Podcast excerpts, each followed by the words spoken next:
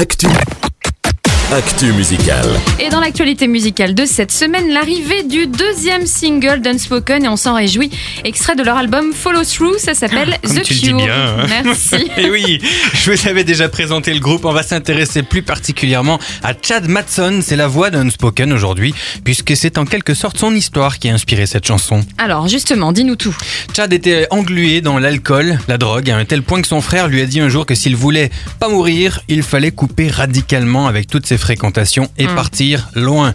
Il lui a conseillé de faire un voyage humanitaire, missionnaire, de se rendre utile et d'apprendre en même temps à connaître Dieu. Bah, très bon conseil. Hein. Et c'est souvent les relations, en effet, qui peuvent empêcher de se défaire d'addiction. Et oui, alors il est parti en République dominicaine où il en a bavé. Il a aidé à construire des églises là-bas et tranquillement, il a décidé de lire la Bible, puis a commencé à prier.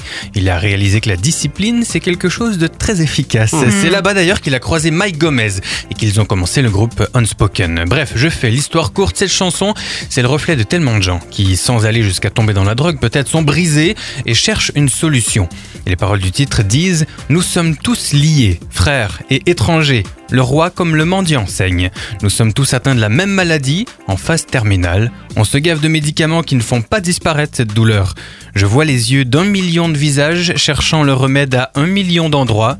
Le seul docteur, le seul remède, le seul père, le seul qui peut remplir ce vide en nous, le seul qui peut nous sauver. Bah, Jésus, quoi. The Cure, Et voilà, le remède. Magnifique. Quels sont nos incontournables cette semaine, Jonathan? Deux incontournables, répertoire louange pop électro très efficace, Fearless BND sortent cette semaine leur album qui s'appelait Fe- We Are Fearless, pardon. J'ai pu écouter euh, l'album, c'est vraiment très très bien.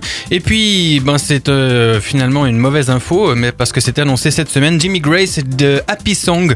A priori, ça aura un peu de retard, Ah. donc euh, Bon. voilà, je vous l'avais annoncé pour cette date, donc Ah je, oui. je préférais préciser, pré, euh, Précisé. Voilà, préciser. Bon, bah, on va patienter. Et quelques scoops, Jonathan. Ouais, attends, je reprends ma respiration.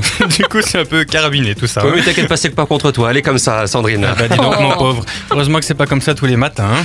Bon, ça va, les garçons, je vous laisse discuter, hein, sinon, si ma présence vous dérange. hein. Non, mais non, mais non. Que serait la matinale sans toi, Merci. Sandrine? Ouais, bref, trêve de flatterie, les scoops. Et le scoop de cette semaine, c'est le nouveau Mandiza. Ça y est, c'est officiel. L'album sortira le 19 mai. Il s'appelle Out of the Dark. Et le premier single arrive dans les radios. Il s'appelle Unfinished. Ah, bah, ça, c'est du scoop. Super.